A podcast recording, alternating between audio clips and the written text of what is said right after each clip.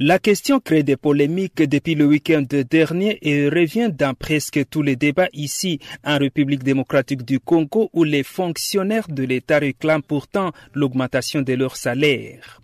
Mais pour les 500 députés qui comptent l'Assemblée nationale, Christophe Mbosso, président de cette chambre basse du Parlement, leur a annoncé la présence de 250 jeeps au port de Boma, précisant que les 250 autres arriveraient le 14 juillet. Ces jeeps coûtent plus de 26 millions de dollars américains, ce qui choque les organisations de la société civile comme le Centre d'échange pour les réformes juridiques et institutionnelles, le CERGI, dont Charles Mouchisi est directeur. Le Centre d'échange pour des réformes juridiques est particulièrement préoccupé par cette euh, imposture du chef de l'État et en appelle aux Congolais et pris de bonne volonté à la dénoncer. D'abord, c'est une dépense qui ne rentre dans aucune euh, prévision budgétaire et donc c'est un détournement quelque part. Ensuite, ce n'est pas une priorité pour la nation aujourd'hui que de dépenser autant de millions pendant que le pays n'a aucun programme de développement de la sécurité alimentaire et nutritionnelle, par exemple pour les Congolais qui meurent de faim ou pour des enseignants qui ne sont pas payés, pour des fonctionnaires qui ne sont pas payés et dont les familles croupissent dans la misère.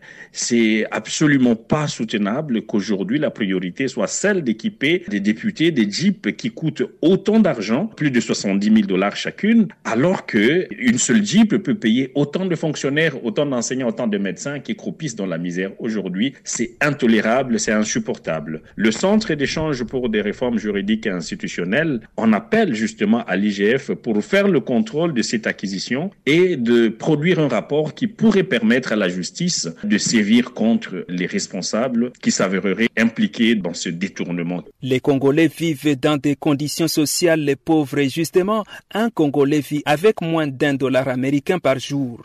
La question énerve alors l'opposition qui ne comprend pas pourquoi le président Félix Tshisekedi doit engager de telles dépenses pour améliorer la vie des députés qui vivent déjà mieux.